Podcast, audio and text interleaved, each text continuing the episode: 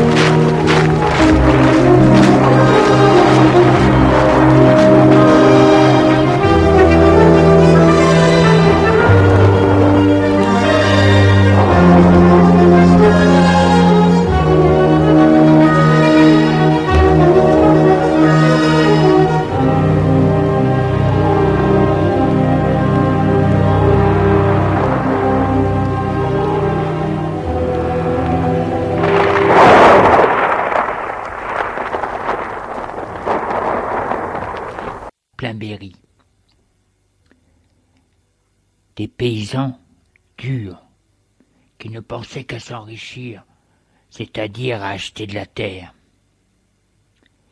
Moi j'étais pour ainsi dire leur domestique, et enfin à tout faire. Au champ, je ramassais les pommes de terre, je gardais les vaches, donnais à manger aux lapins, arrosais le jardin. J'avais pas une minute à moi. L'école, j'y allais très peu, mais j'étais assez intelligent et j'avais une bonne mémoire. L'institutrice du village me donnait du travail que je devais faire chez moi. Après mon travail, bien sûr, j'étudiais. J'aurais pu finir comme ça, comme un homme de peine, un peu idiot, qui gagne rien, juste une soupe comme le chien. Heureusement, j'ai fait la connaissance d'un curé. Oui, le curé du village. Il s'est pris d'affection pour moi, m'a appris la religion. Ça a bien pris, puisque j'ai eu envie, c'est d'être prêtre. Je le dis à ce brave curé. Un enfant qui veut être prêtre.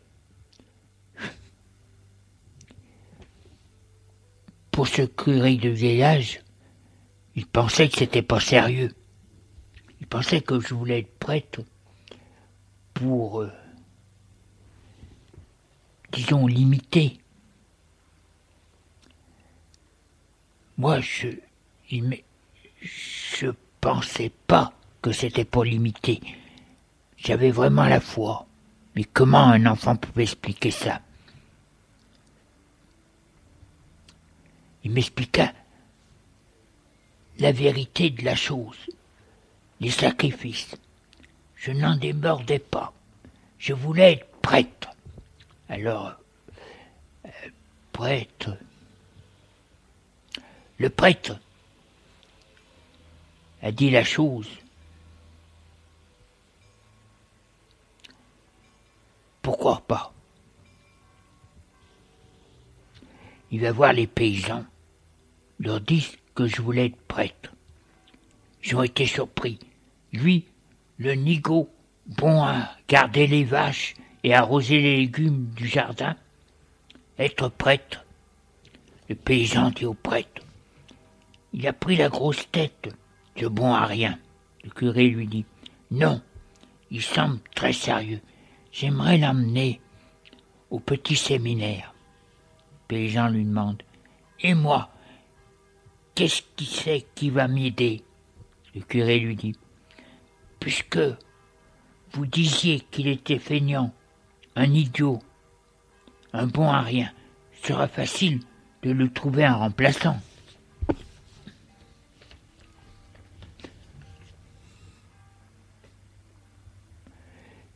Le paysan dit Ça, c'est vous qui le dites. Voyez, mon fils, un idiot. Pour un homme de pauvre,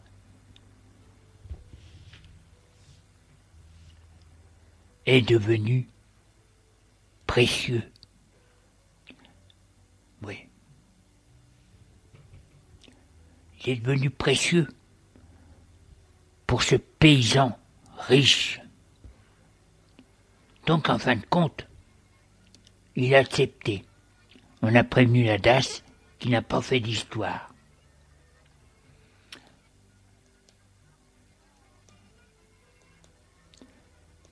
De toute façon, ça faisait un enfant à moins à surveiller.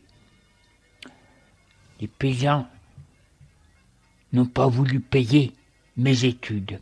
Alors le prêtre a trouvé une marraine, une vieille femme très riche.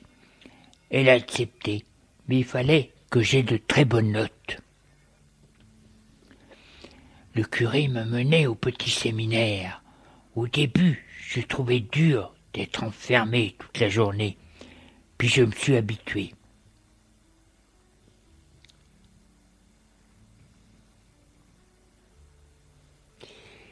Être prêtre, c'est lorsqu'on est en pleine pureté.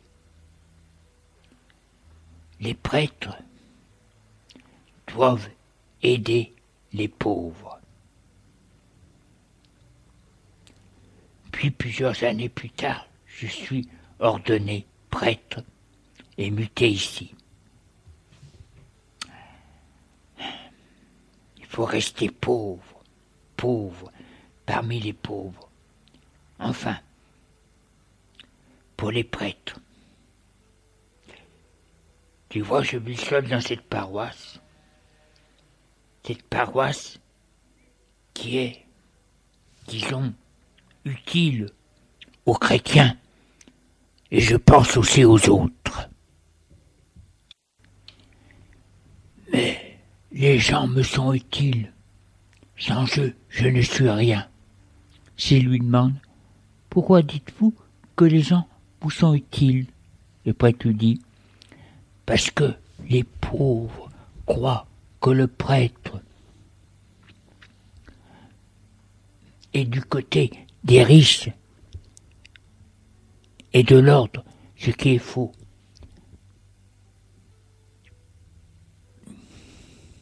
On est constamment traité de fasciste et dit, c'est idiot. Mais il ne faut pas s'occuper de ce que pensent les gens de vous. Ce qu'il faut, c'est aider les gens. Aider, aider, aider.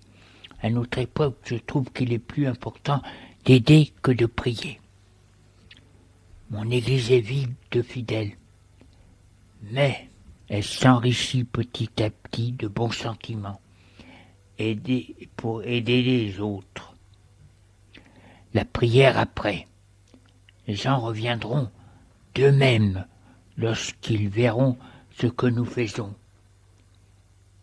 Ce qui fait plutôt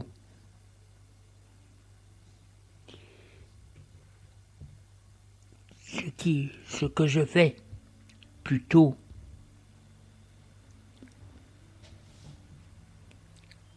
j'aide les pauvres parce que c'est moins dur que de les aimer. Je suis un pauvre parmi les pauvres qui les aide. Je les aide en, en les approchant et en leur donnant ce dont ils ont besoin. C'est pas facile de les approcher. Ils sont hostiles aux prêtres. Alors il faut y aller tout doucement, sans leur parler de religion. D'ailleurs, leur faire comprendre en premier comme nous sommes, que nous sommes comme eux. Après, on verra. Gilles est très ému par ce prêtre. Gilles est très ému par ce petit prêtre, tout maigre, un peu tremblant et qui cherche à aider les autres, les pauvres. Lorsqu'il entre chez ses parents, il retrouve sa mère à la cuisine. Elle lui dit Tu rentres bien tard. J'ai rencontré le prêtre, le crosse. Il avait un gros paquet à aller déposer chez lui. J'ai aidé et il m'a offert le café. La mère lui dit Il paraît que c'est un brave homme. Il fait beaucoup de bien dans le quartier. Son père apparaît dans l'encadrement de la porte de la cuisine. Il vient voir ce qu'il, à quoi il parle. Il demande Quoi? Ta femme lui dit Le prêtre du quartier. Jules fait la grimace et dit Il est comme tous les prêtres, il cherche à convertir les gens. Denise lui dit On ne peut pas lui reprocher de chercher à le faire, c'est son travail. Et puis il le fait avec douceur. Gilles lui dit Il dit qu'il est préférable, c'est d'aider les gens de les mener plutôt que de les mener à l'église. Mon père lui dit Encore un prêtre révolutionnaire et communiste. Je lui dis Je ne crois pas qu'il fasse de la politique.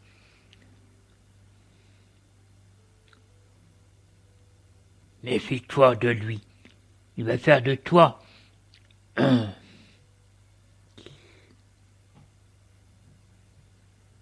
habitué de la sacristie. Tu vas lui servir la messe. Gilles ne dit rien, mais toute la journée, il pense au prêtre.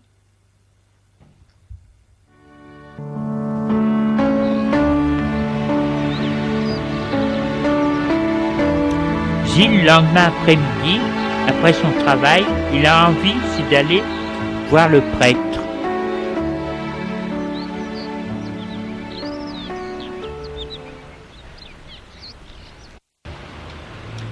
Il sonne au presbytère, un peu gêné.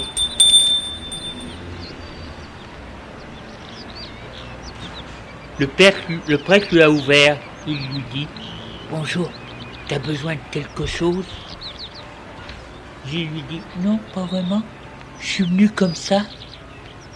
Le prêtre le fait entrer.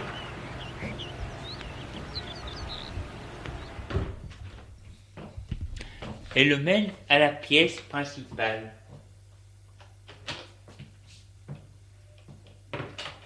Tiens, assieds-toi. Il s'assoit dans le fauteuil, le prêtre s'assoit en face de lui. J'ai beaucoup pensé à ce que vous faisiez. Aider les pauvres. Mais comment Le prêtre lui dit. En essayant de leur donner ce dont ils ont besoin. Un peu d'aliments, de vieux vêtements, et je cherche de l'argent pour eux. Là, c'est pas facile. La paroisse est assez pauvre. Pour les aliments, je demande au restaurant ce qu'ils vont jeter et voir si peut-être c'est bon. Les vêtements, je demande aux paroissiens de me donner ce qu'ils ne veulent plus. Voilà, après, je fais ma distribution. C'est très simple, tu vois. Si tu veux, pourrais aller avec moi voir les pauvres et leur donner ce dont ils ont besoin. Je lui dis, je veux bien. Bon, allez, viens avec moi.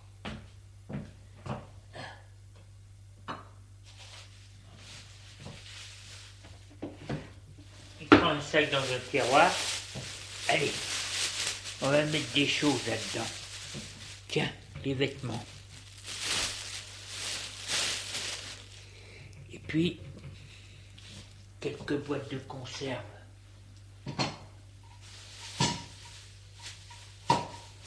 Voilà. Là. Quoi? C'est des conserves de, vêt- du- de légumes. Voilà. Je crois que ça suffit.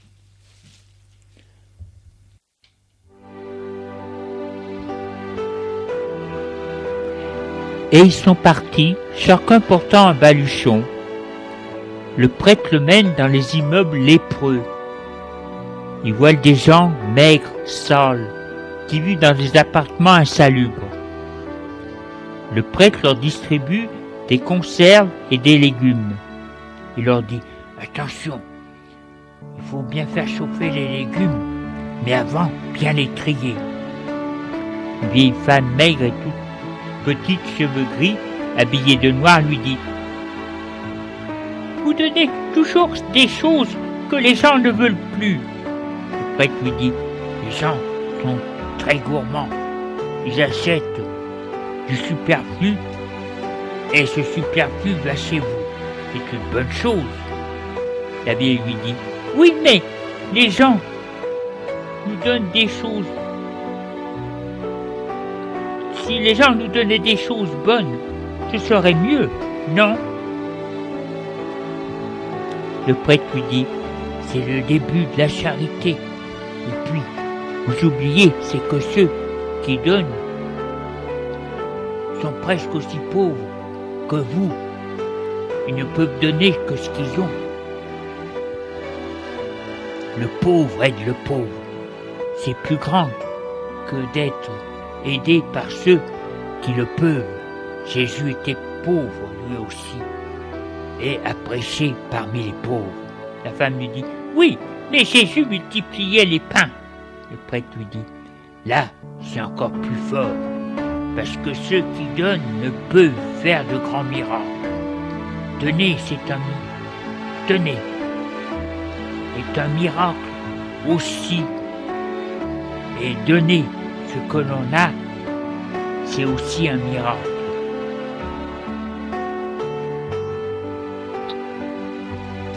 Allez, ma fille, ne vous laissez pas abattre. Nous commençons petit pour grandir plus tard. Elle lui dit, en fait de miracles, il y a de plus en plus de pauvres. Et puis, vous devriez choisir vos pauvres. Certains pauvres ne croient pas en Dieu. Le prêtre lui dit, l'essentiel, c'est qu'ils soient pauvres. Le reste viendra après. Allez, je vais vous laisser.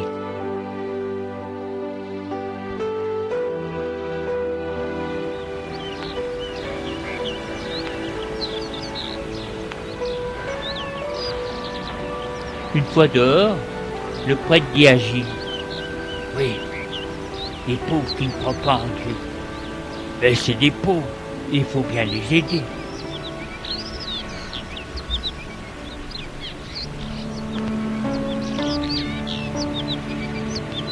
Vous devez dire, ils ne croient pas en Dieu.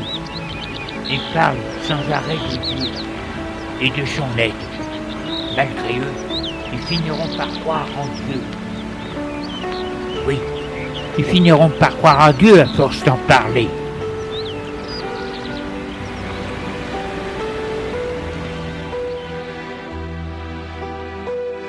Puis il continue sa tournée avec Gilles, toujours des gens dans le besoin, vivant dans un état détestable, dans des endroits sales, sans le même.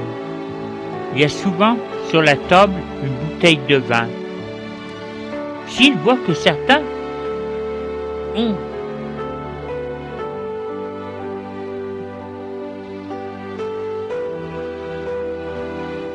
ont de l'argent, puisque la femme a une robe et est allée chez le coiffeur. Le mari a des cigarettes. Ceci le trouble et se demande si ces gens sont vraiment dans le besoin. Il se dit que sa mère ne se paye pas une robe neuve ni ne va chez le coiffeur, que son père ne fume pas de cigarettes de luxe. Je dis que peut-être ces gens ne sont sans doute pas dans la misère ou qui ne savent pas dépenser leur argent. C'est pour ça qu'il les met dans la gêne. De la javel à la place de la cigarette, de la lessive, un peu plus de victoire.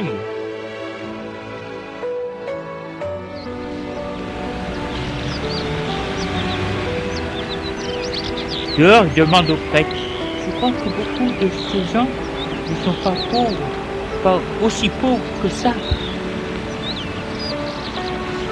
Le prêtre lui demande Pourquoi ça te fait dire ça?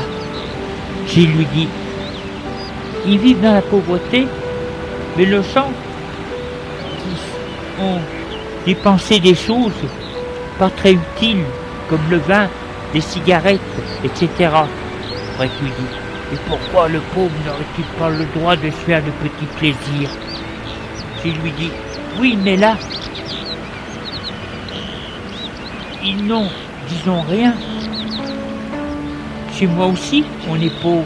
Et je peux vous affirmer c'est que mes parents font tout pour rester propres et payer tout ce qu'ils ont à payer. Après tout dit, tes parents sont forts, ils n'ont pas besoin d'aide. Eux sont faibles, il faut les aider. Si lui dit, on ferait mieux, c'est de leur apprendre à mieux dépenser, le prêtre lui dit. Ça viendra, ça viendra, mais pour le moment, faut aller au plus pressé.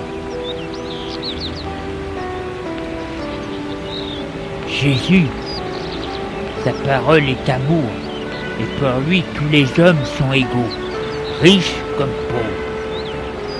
Il apporte la lumière et il n'apporte que la lumière. Même pour un pauvre, être illuminé par la grâce, c'est quelque chose. Celui qui aide son prochain est illuminé par la grâce. Et celui qui aide, si c'est un riche, il est aussi illuminé par la grâce. Gilles entre vite chez lui. Il ne veut pas que ses parents le voient. Va dans sa chambre seul. Se pose des tas de questions. Se demande pourquoi la misère, la souffrance. Lorsqu'il revoit le prêtre chez lui, il lui demande Pourquoi y a-t-il des pauvres? Le prêtre lui dit La pauvreté matérielle ne veut rien. Enfin,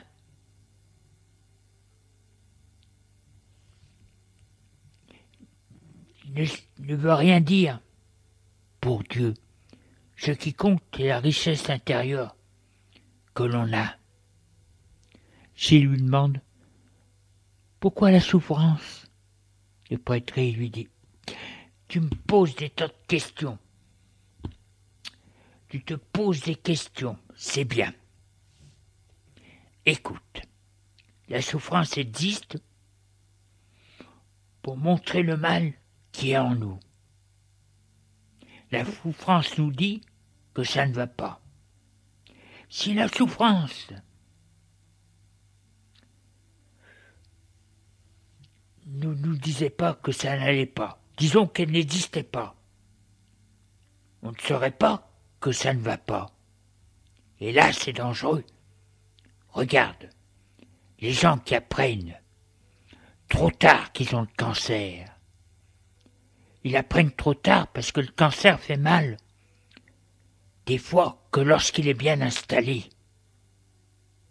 Et si on avait appris avant qu'il fasse mal le cancer, on pourrait, on aurait pu soigner le malade.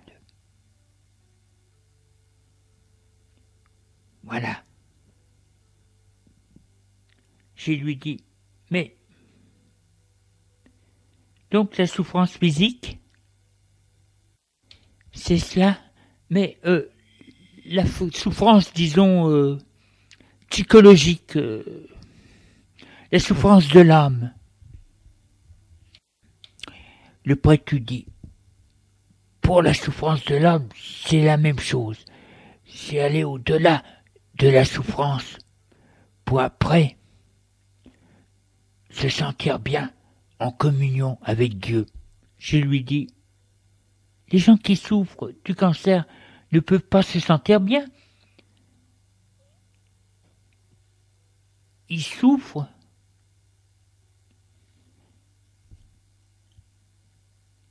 Et ils veulent, c'est mourir. Mais ils vont mourir dans leur souffrance. Prêtre lui dit, peut-être qu'ils ont besoin de ça pour se détacher de la vie, sans la regretter. J'ai lui dit, c'est un peu dur. Le prêtre lui dit, c'est peut-être encore plus dur que d'avoir peur de mourir. J'ai lui dit, peut-être, alors il faut aider ceux qui vont mourir. Oui, bien sûr, ceux qui souffrent trop et qui demandent la mort. Aussi, il faut leur dire qu'ils vont aller dans un monde meilleur. Gilles demande. Vous croyez à un monde meilleur après la mort? Le prêtre lui répond. Oui. Oui, puisque je suis prêtre. Gilles lui demande. Mais pourquoi Dieu ne fait-il pas euh, n'a-t-il pas mis les gens de suite dès leur naissance dans ce monde meilleur. Ce serait plus simple et juste. Le prêtre sourit lui dit Vous posez beaucoup de questions aujourd'hui. J'ai lui dit gêné Pardonnez-moi. Le prêtre lui dit Non, c'est très bien. T'oublies, tu oublies, c'est que pour accéder à ce monde meilleur, au paradis, il faut le mériter par sa conduite. Et pour cela, il faut vivre et passer les épreuves de la vie en montrant qu'on en est un bon chrétien. La vie, c'est juste pour ça. C'est un peu, disons, un examen de passage pour entrer au paradis. Gilles réfléchit et trouve la question du prêtre bonne. La réponse du prêtre bonne, je veux dire. Il demande encore Mais l'égalité entre les hommes n'existe pas prêtre lui dit Si tous les hommes sont égaux, égaux devant Dieu, parce que l'homme a ce qu'il fait en lui, à ce qu'il faut en lui pour être bon s'il le désire. Oui, tous les hommes sont égaux devant Dieu parce que l'homme a ce qu'il faut en lui pour qu'il soit bon, bien entendu s'il le désire. Oui, s'il le désire. Gilles lui dit Vous avez raison, mais et la charité Et la bonté même? Le prêtre lui dit La charité, compassion de l'autre, ne pas le juger, mais le comprendre. Gilles encore dans sa tête. Les gens qui souffrent du cancer ne peuvent pas se sentir bien.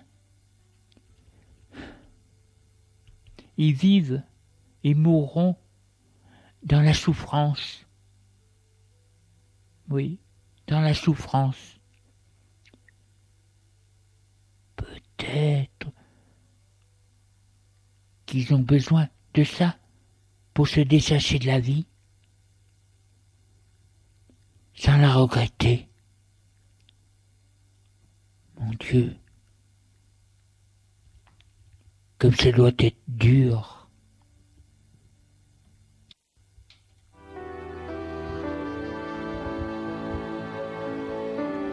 Gilles trouve le prêtre très intelligent. Ses réponses qu'il lui donne le touchent beaucoup. Il se dit qu'il doit avoir raison, parce qu'il voit ce prêtre petit et fragile qui a l'intelligence divine. Il se dit que si le prêtre peut parler comme ça, c'est qu'il y a quelque chose qui est au-dessus de lui. Il se met à aimer ce prêtre qui vit pauvrement et peut être plus pauvre que ceux qui l'aident. Il a de la noblesse en lui. Ce prêtre n'est pas seul, il a Dieu. Il lui semble le sentir près du prêtre.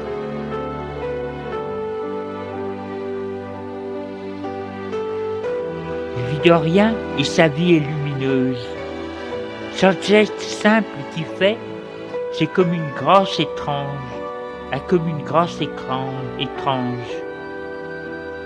Il vit de rien et sa vie est lumière. Il semble à Gilles qu'il est au-dessus des hommes. Par sa simplicité, il enrichit les joies simples de la vie. Un matin, il décide de le voir à la messe.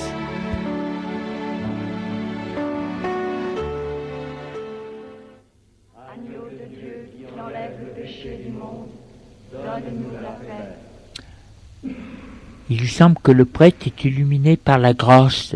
Il est grandi lorsqu'il dit la messe.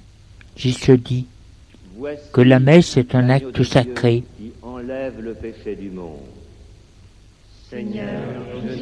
La preuve, elle grandit ceux qui la servent, se sent attirés, aimeraient communier, mais ne le peuvent pas. Il ne s'est pas confessé depuis des lustres. Peut-être depuis sa première communion. Mais dis seulement une parole et je serai guéri.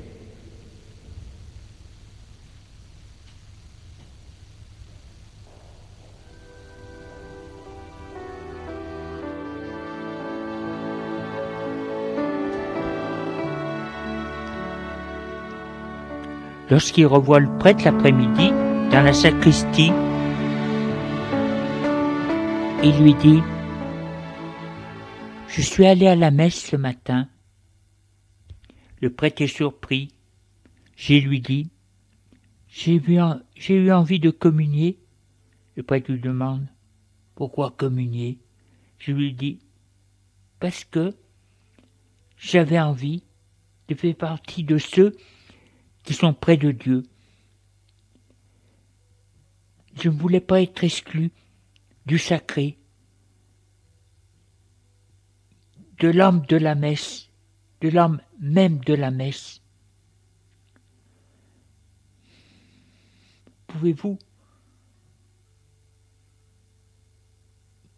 puis-je me confesser à vous? Le prêtre lui dit,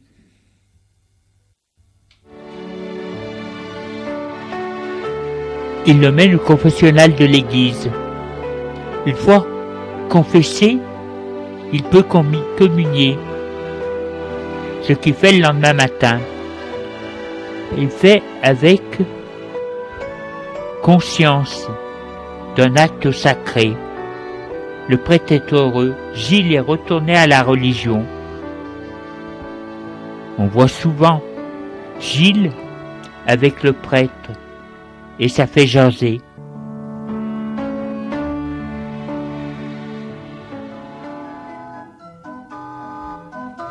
Au café, on en parle à Jules. Tu sais que ton fils est devenu enfant de cœur. Jules est surpris demande Comment? On le voit toujours, ton fils avec le prêtre.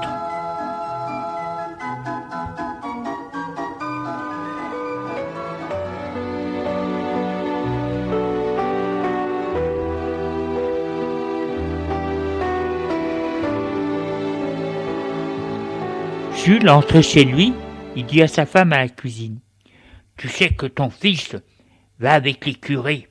La femme lui dit Qu'est-ce que tu dis là On le voit toujours avec le prêtre. La femme lui dit Il a peut-être des raisons.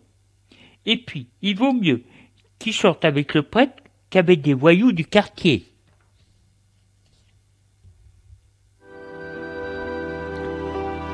Lorsque Gilles Gilles entre chez ses parents, les retrouve à la cuisine. Son père lui demande Il paraît, c'est que tu sors souvent avec le curé. Qu'est-ce que tu fais avec lui?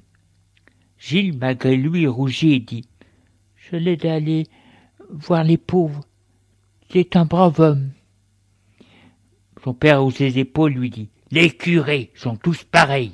Ils cherchent à endoctriner les gens. Je lui dis Non, je t'assure, c'est un brave homme qui se sacrifie pour les pauvres. Mon père lui dit Il va t'endormir avec de belles phrases.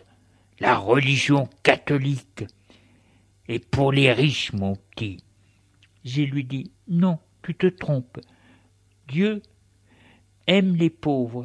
Il a dit que les derniers seraient les premiers. Il met les pauvres devant les riches. Le père dit parle comme eux. Gilles lui dit Non, je parle comme l'on doit. Le père lui dit Ça n'empêche pas que le prêtre s'allie avec le bourgeois contre le pauvre. Le prêtre met le bourgeois au-dessus des autres.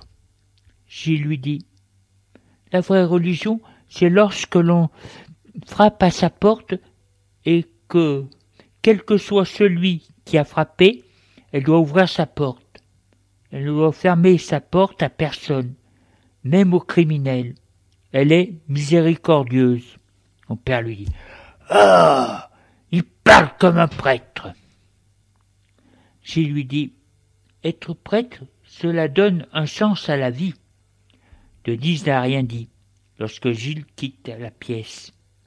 Son père dit Ton fils est devenu lèche-cul des curés. Elle dit Ne sois pas si sévère, il se pose des questions, c'est de son âge. Ça lui passera. Laisse-lui voir de lui-même. C'est la meilleure école.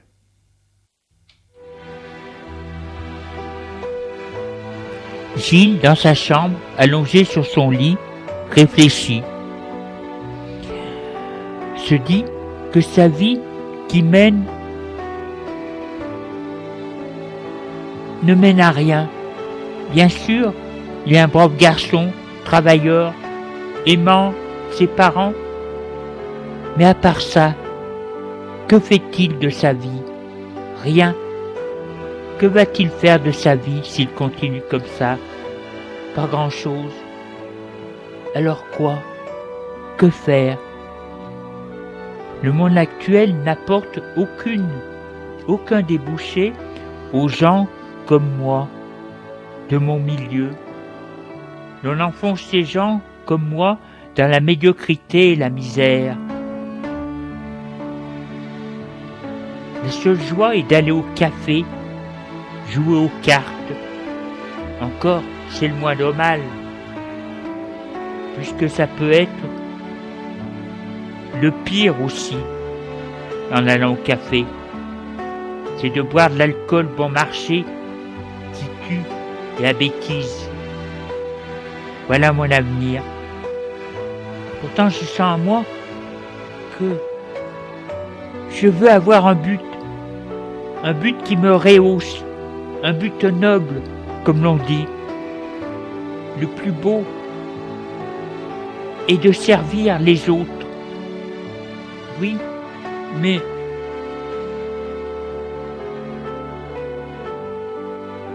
un autre plus grand, c'est de servir Dieu, le Dieu de miséricorde et d'amour.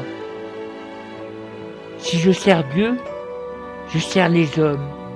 Les hommes ont besoin de Dieu et Dieu des hommes. Et moi, je serai celui, disons le pasteur,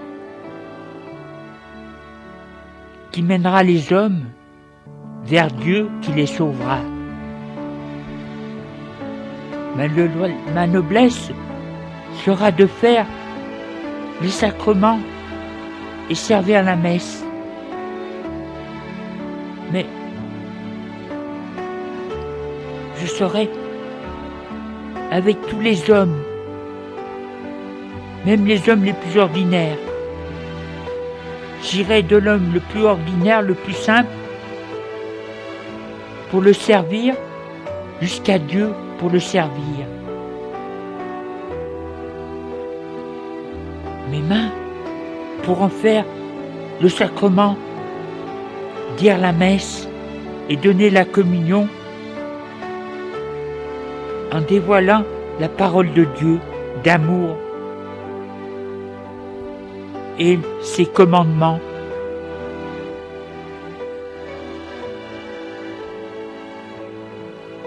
Il se dit que c'est la chose la plus noble qui soit. Le lendemain, il le dit au prêtre.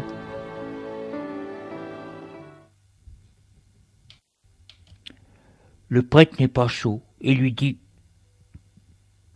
Vous pouvez servir les autres et Dieu sans être prêtre, que c'est peut-être plus dur de servir Dieu en étant prêtre. Vous allez connaître les désillusions, les peines, les méchancetés des gens, leurs moqueries. J'ai lui dit que vous êtes bien prêtre, vous Oui, mais combien de fois ai-je été démoralisé? J'y se dit que lui ne le sera pas. Le prêtre lui dit Et la tentation de la chair? J'y pense, bien sûr, et attiré comme les autres par les jeunes filles, même si le plus souvent il les trouve bêtes. Il se dit que pour savoir ce qu'il perd, il doit et avoir un rapport avec une fille, juste pour voir qu'il ne regrette pas. Bien sûr, l'on dit qui a goûté le plaisir ne peut plus s'en passer. Il se dit que les prêtres ont été mariés. Alors, oui, mais ceux qui ont été mariés, la plupart, sont devenus prêtres vers le tard, là où le feu du plaisir est moins fort. Donc il décide, c'est de voir s'il il décide d'être prêtre en sachant vraiment ce qu'il sacrifie, ce sera mieux, plus beau que de se sacrifier sur une chose qu'il ne connaît pas. Là, il sacrifie vraiment à Dieu ce qu'il connaît. Ce qu'il en lui, c'est chercher une fille, juste pour une expérience. Et si elle s'attachait à lui, il serait peut-être plus franc de lui dire pourquoi il veut faire ça. Comme ça, elle ne serait pas déçue.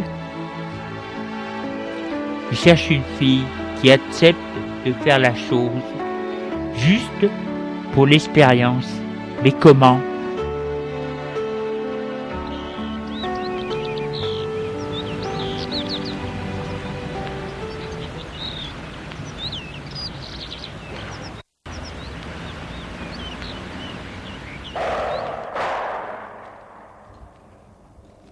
Lorsqu'il met dans les boîtes aux lettres dans les allées, il trouve souvent dans une allée une jeune fille grande, mince, blonde, le visage rieur, robe bleue courte.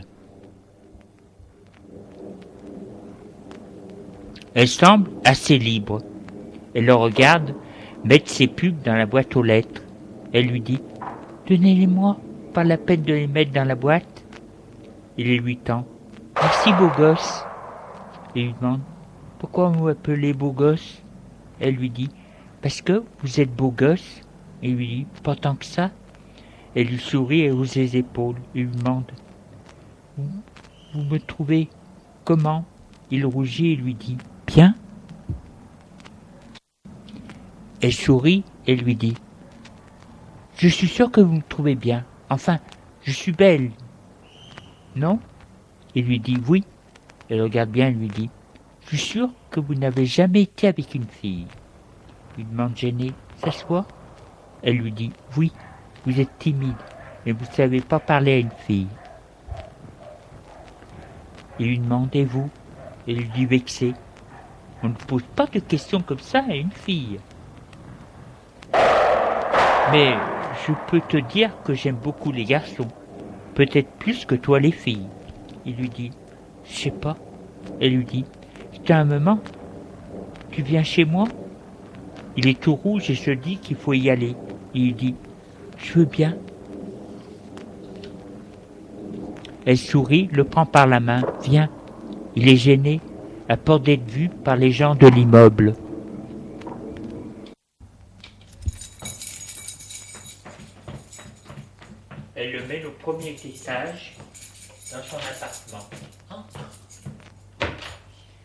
Fois dans l'appartement, viens, elle le met dans sa chambre.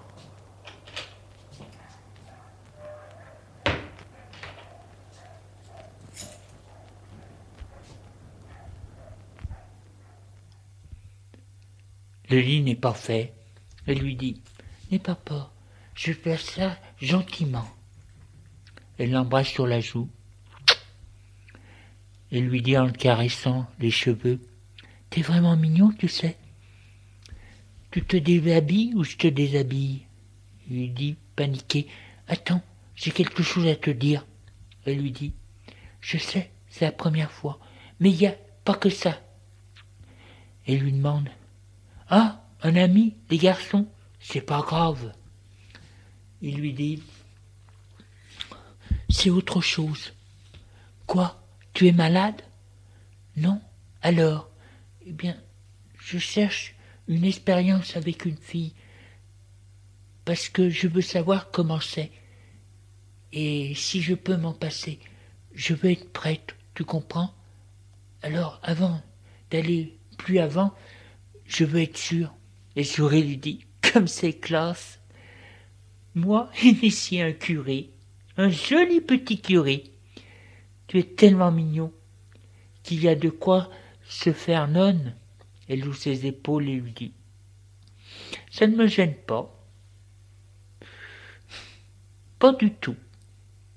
Et puis, il y a de la fierté.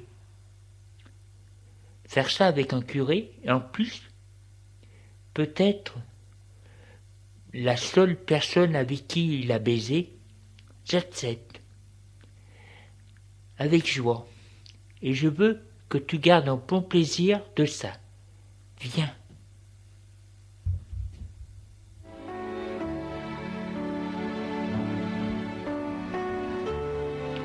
Et la chose a été faite gentiment. Il a eu du plaisir, bien entendu.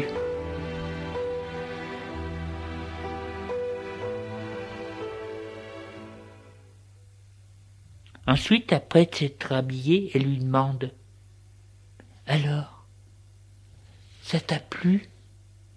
Il répond. Oui. Elle lui demande. Tu veux toujours être curé? Il lui dit rouge. Oui. Elle lui dit. J'en suis heureuse, parce que j'aurais été triste si à cause de moi tu veuilles plus.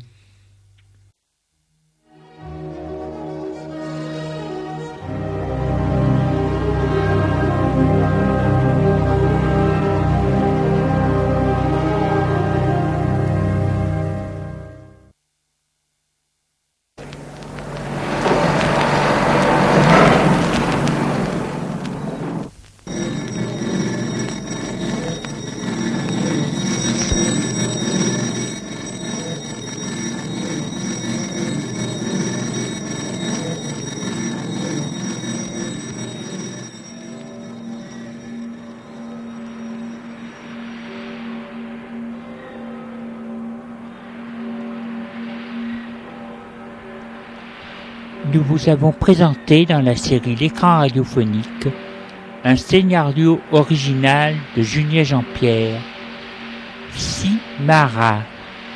Production, mise en scène, Julien Jean-Pierre.